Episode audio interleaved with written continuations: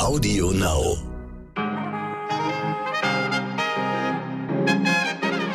Einen schönen guten Morgen, liebe Hörerinnen. Mein Name ist Michel Abdullahi. Es ist Mittwoch, der 21. Juli und das ist heute wichtig.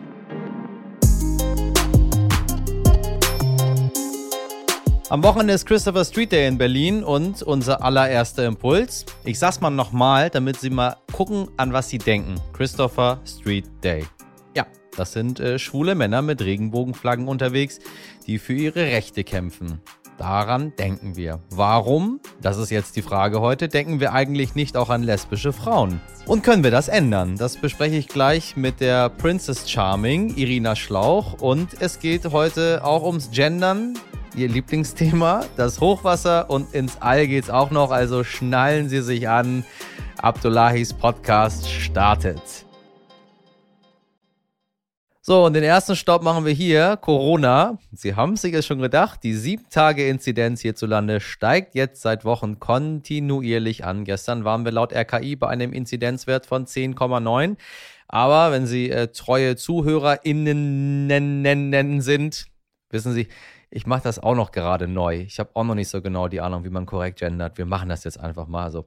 Also Sie als Menschen, die gerade zuhören, so möchten Sie auch nicht betitelt werden. Äh, der Inzidenzwert ist nicht mehr so wichtig. Wenn Sie die Folge mit Herrn Lauterbach gehört haben, dann wissen Sie, dass er darauf hinweist, dass es mittlerweile andere Werte gibt, die in Kombination mit anderen Dingen wichtig sind. Dennoch, ich sage es nochmal, der Wert steigt aktuell. Trotzdem bleiben Sie ruhig. Den Grund nenne ich Ihnen, die Urlaubssaison, weil sich manche Reisende im Ausland infizieren und das Virus dann mit nach Deutschland bringen. Oh Wunder. Und in der wunderschönen Stadt Hamburg, wo ich diesen Podcast übrigens gerade für Sie aufnehme, machen die ReiserückkehrerInnen jedenfalls schon rund ein Viertel der Neuinfektionen aus, Tendenz steigend. Ja, kommt super, super überraschend. Gleichzeitig steuern wir hier in Deutschland langsam aber sicher auf ein Überangebot an Impfstoff zu. Die GesundheitsministerInnen, oh Gott, heute Heute ist der schwierige Tag des Genderns. Ich sag's für Sie nochmal. Die GesundheitsministerInnen von Bund und Ländern glauben, dass die Verfügbarkeit die Nachfrage schon bald deutlich übersteigen wird. Und ich bin ehrlich gesagt echt überrascht davon, wie schnell das jetzt ging. Vor ein paar Wochen haben sich noch alle um die Spritzen gerissen, oder? So, und währenddessen überlegen wir mal so ein bisschen, wo fehlt Impfstoff, wo fehlt Impfstoff in all den armen, armen Ländern der Welt, den wir, naja, können sich mal selber überlegen was wir da gemacht haben und wie wir an diesen ganzen Impfstoff rangekommen sind. Während Menschen irgendwo im tiefen Afrika sich danach sehnen würden, geimpft zu werden. Vielleicht äh, auch nur mein ganz persönliches Gefühl, ich weiß es nicht. In Deutschland sind jedenfalls rund 47 Prozent der Gesamtbevölkerung vollständig geimpft. Immerhin eine gute Nachricht. Ich gehöre übrigens, wie Sie ja wissen, auch dazu. Ich habe Johnson Johnson bekommen. Sie erinnern sich, der Impfstoff, wo man nur eine Spritze brauchte und wo man in Schleswig-Holstein damit erstmal nur die Obdachlosen geimpft hat, weil die kommen sicher nicht zu einem zweiten Termin wieder. Und ich dachte mir, was für Obdachlose gut ist, das ist für mich auf jeden Fall erst recht gut. Die Menschen, die von der Flutkatastrophe betroffen sind, brauchen jetzt vor allem finanzielle Hilfe. Und genau deswegen hat Bundeskanzlerin Angela Merkel gestern unbürokratische Soforthilfe angekündigt. Man werde alles daran setzen, das Geld schnell zu den Menschen äh, kommen zu lassen, sagte Merkel bei ihrem Besuch in Bad Münstereifel in der Stadt. Im Kreis Euskirchen hat das Hochwasser erhebliche Schäden angerichtet. Die Kanzlerin zeigte sich betroffen. Es sind für diejenigen, die hier wohnen, entsetzliche Zustände zum Teil es ist äh, vieles nicht mehr bewohnbar. Und das Einzige, was tröstet, das will ich ausdrücklich sagen, ist die Solidarität der Menschen. Meine Kolleginnen von RTL haben den heutigen Mittwoch übrigens zum Tag der Hilfe erklärt. Sie sammeln ja schon seit Tagen Spenden für die Betroffenen der Flutkatastrophe. Wir wollten von Wolfram Kohns, Moderator und Vorstand der Stiftung RTL Wir helfen Kindern mal wissen, was mit dem Geld passiert. Wolfram hat mir eine Sprachnachricht dazu geschickt. Wir wollen auf der einen Seite Soforthilfe leisten. Das machen wir gemeinsam mit dem Deutschen Roten Kreuz. In diesen Tagen werden schon Decken ausgeliefert, Stromaggregate, Trockenapparate, Feldbetten aufgestellt. Wir sorgen dafür, dass die Menschen etwas zu essen haben. Das machen wir gemeinsam mit den Helfern des DRK, die schon unterwegs sind. Und dann wollen wir, und das ist das Zweite, was uns ganz, ganz wichtig ist, nachhaltig helfen. Wir haben unglaubliche Bilder bekommen von zerstörten Kitas, die zum Teil ganz neu waren oder gerade frisch renoviert. Die Krabbelecken, die Bällebäder, die Bastelstuben, alles ist zerstört. Alles war unter Schlamm und Wasser begraben. Die wollen wir schnell wieder aufbauen. Wir wollen, dass Kinder nicht traumatisiert werden. Wir wollen, dass Kinder schnell in die Normalität zurückkommen. Und deswegen wollen wir schnell beim Wiederaufbau helfen. Dafür brauchen wir jeden Euro. Und ähm, Sie können helfen. Jetzt mit einer SMS mit dem Wort Unwetter an die 44844, Unwetter per SMS an die 44844, dann helfen Sie sofort mit 10 Euro. Na, das war jetzt mal eine schnelle Nummer, ne? Knapp 10 Minuten war Milliardär Jeff Bezos mit seinem Raumschiff New Shepard im Weltall oder besser gesagt an der Grenze zum Weltall. Sie wissen ja, für mich ist Weltall erst, wenn man auf dem Mond gelandet ist. Immerhin, Bezos war 100 Kilometer über der Erde und damit höher als der Milliardär Richard Branson vor zehn Tagen. Aber wie ist der Flug denn generell so gelaufen? Das kann uns mein Kollege, der Sternautor Michael Streck, beantworten. Ja, der Flug ist optimal verlaufen, das kann man nicht anders sagen. Das Wetter war gut, blauer Himmel über Texas, über Bezos äh, Testgelände. Ähm, es gab ein bisschen Verspätung, eine knappe Viertelstunde, aber dann ist alles nach Plan gelaufen. Zehn Minuten einmal rauf, einmal runter, 3000 Beschleunigung 3000 auf 3700 Kilometer pro Stunde. Die Boosterrakete hat sich gelöst und äh, irgendwann hörte man auch die Passagiere dort oben juchzen und jauchzen. Die müssen da zumindest für eine kurze Zeit ziemlich viel Spaß gemacht, äh, gehabt haben. Und dann ging es äh, ganz planmäßig auch äh, wieder runter. Und nach äh, zehn Minuten war das Spektakel dann beendet, ähm, planmäßig beendet. Und äh, ähm, das war schon ein Erfolg, äh, auch ähm, technologisch betrachtet. Denn er hat ja immerhin ähm, die äh, Karmann-Linie überschritten im Gegensatz zu äh, Jeff Branson. Das ist die Linie, die dann offiziell auch als Weltraum gilt. Ob die sich dann in der Tat auch als Astronauten bezeichnen sollten, das sei mal dahingestellt. Aber immerhin gehören sie jetzt zu jenen knapp 600 Menschen, die in diesem Bereich mal vorgedrungen sind. Die kommerzielle Raumfahrt soll ja noch ausgebaut werden, aber ich frage mich, wer ist denn die Zielgruppe? Jetzt mich mal ausgenommen. Wer will denn unbedingt diese Erde mal kurz verlassen? Michael Streck hat die Geschichte rund um die Milliardäre im All für den Stern recherchiert. Er sagt, ein Flug ins All ist nicht nur für die Superreichen reizvoll. Hm, immerhin sagt er das. Wahrscheinlich kennt er mich. Na, Michael? Das ist ein ganz äh, heterogener Club. Das sind natürlich vor allen Dingen reiche Leute aber eben nicht nur äh, Superreiche, sondern auch Enthusiasten und Träumer. Und wir haben für unsere Geschichte so einen in New York getroffen, einen, äh, einen Mann namens Jim Clash, 66 Jahre alt, der als Kind ganz, ganz fasziniert vor dem Fernseher saß äh, bei der Mondlandung am 20. Juli. Und diese Faszination treibt den. Also es ist fast eine ganz kindliche Faszination. Der hat äh, als Branson äh, sein Angebot öffentlich machte, sofort äh, reserviert und dafür seine Altersvorsorge äh, beliehen und ähm, sucht jetzt aber noch Sponsoren für die restlichen 50.000, äh, die er noch nachzahlen muss. Ähm, er ist Passagier 610, das wird also noch ein Weilchen dauern. Äh, aber er ist eben kein Superreicher, sondern ein Weltraumfaszinierter. Was musste ich da gestern in einigen Zeitungen lesen? Mehrheit der Deutschen gegen Gendersprache in Medien. So, deswegen wissen Sie jetzt auch, warum ich hier mit so ein paar kleinen Stolperfallen Sie schon mal für das Thema ganz zu Beginn sensibilisiert habe. Ja, 71 Prozent der Befragten findet die Verwendung von geschlechtsgerechter Sprache in den Medien nicht gut. Das hat eine Umfrage des ZDF Politbarometers ergeben. Ein Viertel kann mit Trennungszeichen oder Sprechpausen hingegen gut leben. Wir hier im Podcast haben uns von Anfang an dafür entschieden zu gendern, weil wir einfach äh, alle Menschen ansprechen möchten, ganz egal welches Geschlecht sie haben oder sich vielleicht gar keinem Geschlecht zugehörig fühlen. Wenn sie sagen, das kann ich mir nicht vorstellen, ja, da gibt es Menschen, die können sich nicht vorstellen, wie man einem Geschlecht zugehörig sein kann. Denken Sie mal darüber einen kleinen Moment nach. Trotz dieser Umfrage bin ich mir sicher, dass die sich wenig stören an meinen kleinen Sprechpausen oder den Alternativen, die wir verwenden. Oder vielleicht doch. Äh, dann schreiben Sie mir und lassen Sie uns gerne eine Debatte darüber führen.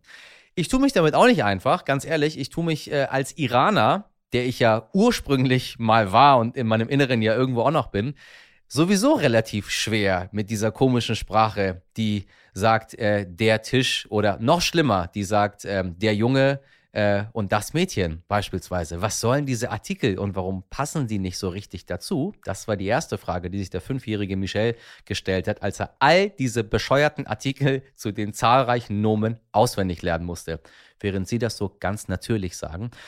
Und dann dachte ich mir, hm, warte mal, warum haben die denn er, sie und es? Wir im Iran haben einfach nur U. Einfach nur U. U ist, was immer sie möchten. Wir haben kein grammatikalisches Geschlecht und wir können uns ganz wunderbar damit äh, äh miteinander unterhalten. Ähm, es kommt nur selten zu Missverständnissen. bei dem Gendern ist es eigentlich genau das Gleiche. Und ich bemühe mich darum, jetzt, dass alle angesprochen werden. Und wenn Sie äh, in mein Postfach reinschauen würden, wo tatsächlich immer wieder sehr liebe Menschen mir schreiben und sagen, lieber, lieber Michel, vielen Dank dafür. Ich fühle mich das erste Mal in meinem Leben angesprochen.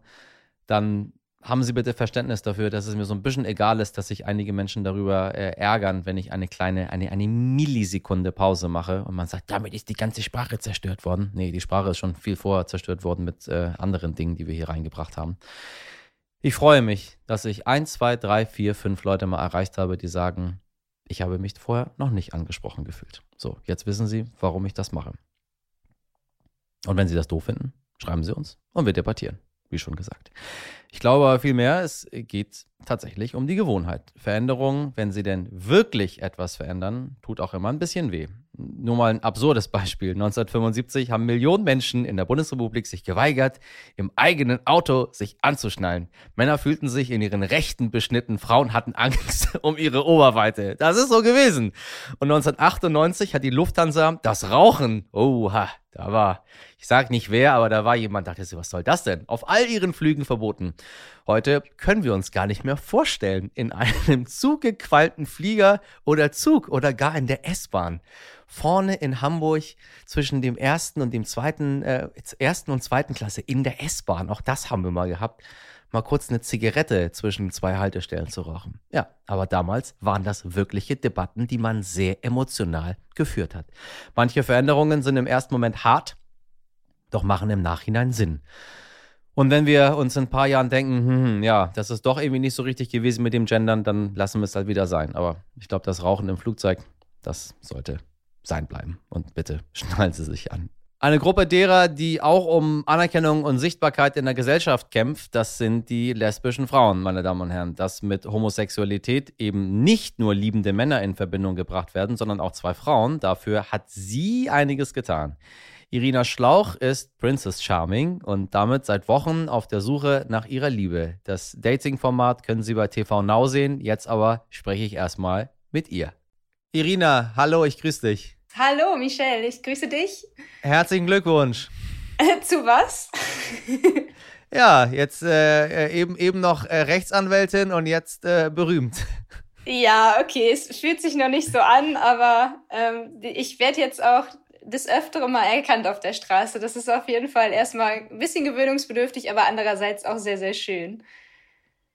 Ähm, weiß man das im Vorfeld, auf was man sich da einlässt, wenn man, wenn man plötzlich im, im Fernsehen ist, wenn man in der Öffentlichkeit ist? Mm, ich glaube nicht, bei mir auf jeden Fall nicht. Ich muss auch sagen, dass ich da schon Respekt vor hatte ähm, und das auch so eine Überlegung war, ob ich das wirklich möchte.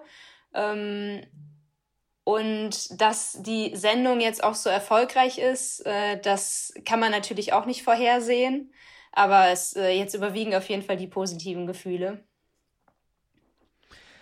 Es gab erst Prince Charming und dann Princess Charming. Und ich habe mich gefragt, warum es nicht umgekehrt war. Warum gab es nicht zuerst Princess Charming und dann Prince Charming? Weißt du, was ich meine? Ja, gute Frage. Ähm, ich glaube aber schon, dass auf einfach weil schwule Männer deutlich sichtbarer waren bisher in der Vergangenheit, dass es natürlich auch aus Produzentensicht vielleicht ein bisschen ähm, weniger die Gefahr gebirgt, dass es äh, nicht erfolgreich sein könnte. Und ich auch ja. sagen muss, dass ich Prince Charming super unterhaltsam fand. Ähm, und da vielleicht ein bisschen die Angst, ja, da war, dass, äh, dass Frauen vielleicht nicht unterhaltsam genug sind, ähm, was ich hoffe, wir jetzt entkräften konnten. Ja, hat, hat, sich, hat sich nicht bewahrheitet, hat äh, auch, auch sehr gut funktioniert. Ähm, aber ich habe äh, generell das Gefühl, dass wenn es um das Thema Homosexualität geht, man eigentlich immer nur von Schwulen redet. Ja. So. Alles andere taucht wenig auf. So. Jedenfalls in der deutschen Fernsehlandschaft, würde ich sagen. Ja, ja. Was muss man dagegen machen, dass sich das ein bisschen verändert bei uns auch? Also, weil Homosexualität sind nicht nur zwei Männer, die gezeigt werden. Äh, richtig, deswegen, ich glaube, ist da Princess Charming der erste wichtige Schritt, um auch einfach, ich glaube, dass viele Leute einfach auch wenig Berührungspunkte bisher mit lesbischen Frauen hatten, weil die einfach nicht so sichtbar sind wie gerade schwule Männer. Ähm, und ja, ich, ich würde mir wünschen, dass das jetzt so weitergeht, dass äh, sich vielleicht noch mehr Leute auch gerade im Fernsehen trauen, ähm, lesbische Frauen sichtbarer zu machen. Und äh, mal gucken, was da jetzt kommt. Ich glaube, wir haben da ganz gut vorgelegt. Äh, was, ist, was ist dein Beweggrund gewesen, an der Fernsehsendung mitzumachen? Die, die große Liebe zu finden, ähm, sich selber und seine Sexualität sichtbar zu machen, äh, anderen den Rücken zu stärken, ähm, einfach nur Spaß zu haben. Äh, und jetzt sag nicht alles auf einmal. Ja, muss ich aber leider, weil ich glaube, da hat viel mit reingespielt. Also natürlich zum einen, ähm, du musst äh, sicherlich offen sein dafür, da auch deine Liebe zu finden. Das wäre einfach schade, wenn nicht. Ähm, und ich meine, wenn man da 20 tolle Menschen daten darf, ähm, ist natürlich auf jeden Fall die, die Hoffnung da, dass da cool. eine dabei ist, äh, mit der es am Ende klappt. Ähm, aber andererseits, ich war vorher schon ein großer Fan von Prince Charming. Also gerade die erste Staffel hat mich unheimlich emotional auch berührt, weil ich gerade fand, dass mit, Thema, mit dem Thema Homosexualität so schön natürlich umgegangen ist, äh, dass mich ja, das ja. als, als Zuschauerin ziemlich geflasht hat. Und ich mir dachte, boah, wie cool, dass es das jetzt endlich auch für lesbische Frauen gibt. Ähm, und deswegen wollte ich da einfach auch gerne ein Teil, also ein Teil davon sein. Und dann, was da natürlich hinzukommt und was jetzt auch gerade ähm, bestätigt wird durch unheimlich viele tolle positive Nachrichten, die ich bekomme, dass es wirklich ganz viel Mut macht, zu sich zu stehen, zu der eigenen Sexualität. Äh, gerade Leute, die vielleicht noch so ein bisschen in der Findungsphase sind, denen vielleicht so einen kleinen Anstoß gibt, ähm, um dann auch irgendwann zu sagen, äh, ja, wow, ich habe irgendwie gemerkt, äh, ich glaube, ich stehe auf Frauen und das ist auch gut so.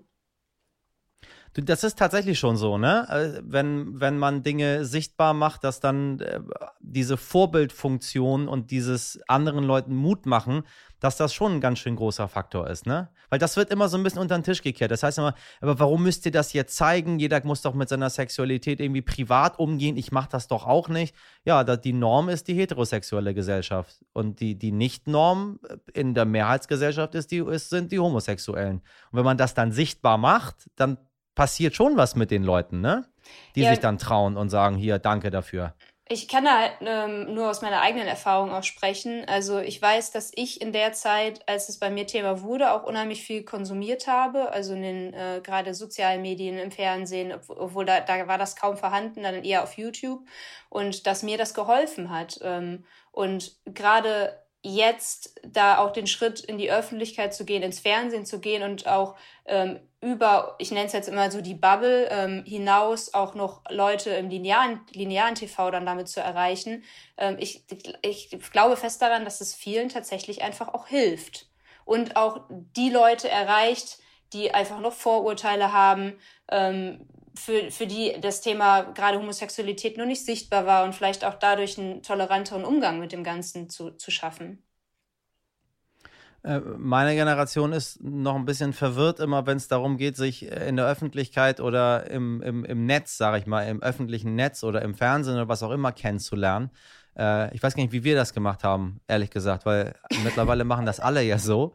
Aber weiß ich nicht, man hat einfach jemanden irgendwo kennengelernt, was sehr mühsam war teilweise. Oder auf Partys musste man verkuppelt werden, was sich ja auch nicht verändert hat. Aber es ist ja, es ist ja heute äh, in, in Generationen, die nach mir gekommen sind, relativ normal, dass es einfach mehr Wege gibt, sich, äh, sich kennenzulernen. Wie ist es, wenn alle einfach wissen, okay, die beiden sind jetzt ein Paar und die nicht nur die Party, auf der man war und mal irgendwie geknutscht hat miteinander und dann kam die Frage, seid ihr denn jetzt zusammen? Sondern das ist ja jetzt öffentlich so. Ja, das stimmt. Und ich glaube auch, ähm, dass, dass man da auch ein bisschen mit Vorsicht rangehen muss und das nicht unterschätzen darf, dass da gerade ähm, ich glaube, dadurch, dass man, dass die ZuschauerInnen diesen Weg im Fernsehen verfolgt haben ähm, und mitgefiebert haben, ist es, glaube ich, noch mal schwieriger, weil eine Erwartungshaltung einfach da ist. Ähm, aber okay, das äh, muss man dann auch auf sich zukommen lassen. Seid ihr denn noch ein Paar? Das äh, darf ich nur nicht verraten. Das ist ähm, wird bald, bald aufgelöst. Sehr gut. Du, also, du bist nicht der Erste, Sie merken der schon, äh, die, die liebe, liebe ZuhörerInnen, wir möchten sich auch ein bisschen hier äh, ein bisschen triggern und wir möchten auch ähm, ein bisschen Fallhöhe bauen, wir möchten Cliffhanger, wie, egal wie Sie es nennen möchten, aus, welcher, aus welchem Jahrzehnt Sie kommen, gibt ja verschiedene Worte dafür. Ähm, wie war es im Haus? Wie, wie, war die, wie, wie, wie war die Stimmung abseits der Kamera? Ist es das, was wir, was wir sehen, auch das, was passiert? Äh, ich muss ja sagen, ich war ja die meiste Zeit abseits der Kameras alleine. Ich war ja nur dann Ja. im Haus, wenn auch die Kameras an waren und ähm, das dann auch entsprechend gezeigt wurde.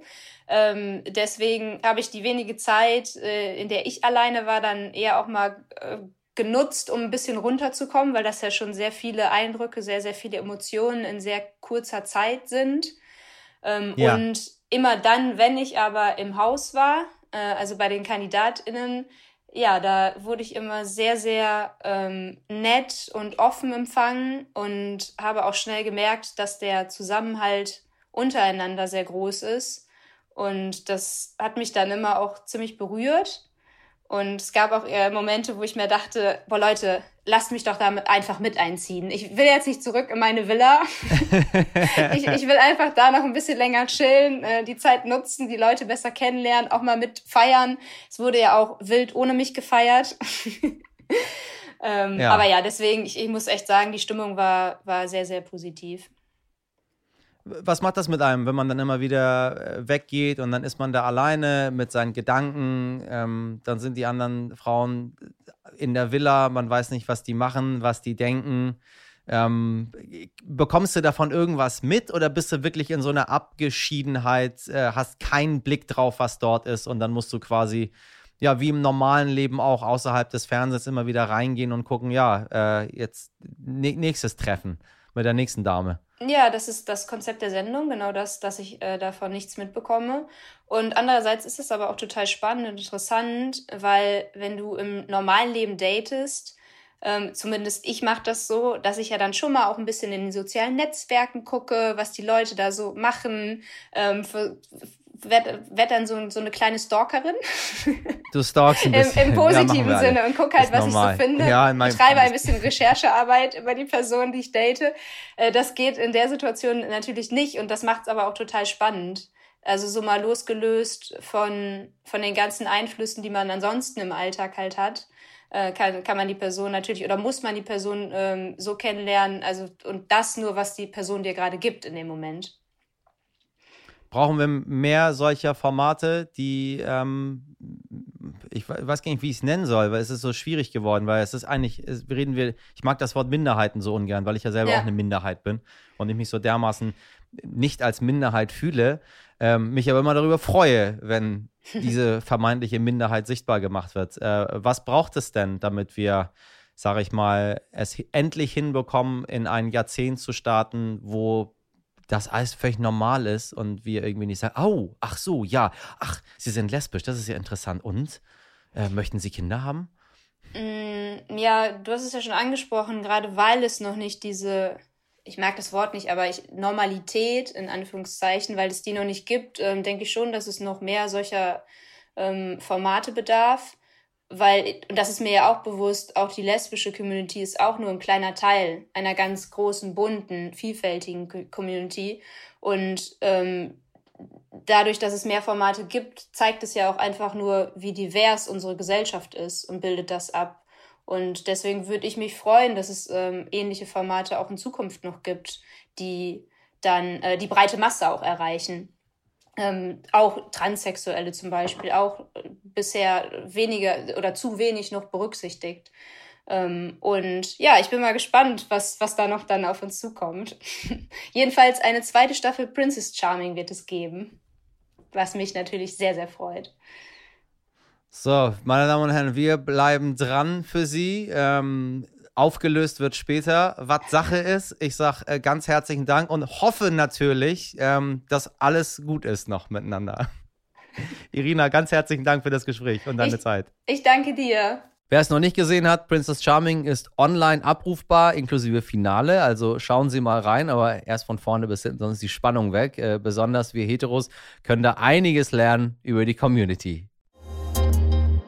So, das war's für heute. Eine vollgepackte Folge. Ich hoffe, Sie konnten äh, den ein oder anderen Denkanstoß mitnehmen. Und wenn Sie nun gar nicht mehr mit mir einverstanden sind äh, bei dem Thema Gendern, ja, dann hauen Sie mal doch jetzt in die Tasten so und schicken Sie mir gerne eine Mail an heutewichtig.stern.de. Und vielen Dank an wirklich all die lieben Menschen, die mir so ganz, ganz tolle Sachen dort rüber schicken. Und wenn Sie mit dem Thema Gender nicht einverstanden sind und trotzdem in die Tasten hauen möchten, bitte haben Sie ein bisschen Verständnis. Hier sitzen Menschen, so wie ich, die das alles wirklich lesen. Und es, es muss ja nicht super, super toll sein, aber zumindest nicht beleidigend. Das wäre schon mal gut. Ich sage Tschüss, aber nur für heute. In der Redaktion für diese Folge waren Sabrina Andorfer, Dimitri Blinski, Nick Rasmus und Martin Schlack. Die Produktion hat Andolin Sonnen für Sie und für mich und für uns alle übernommen. Morgen ab 5 Uhr können wir uns wieder hören, wenn Sie mögen. Und jetzt wünsche ich Ihnen einen schönen Mittwoch und machen Sie unbedingt etwas draus. Bis morgen, Ihr Michel Abdullahi.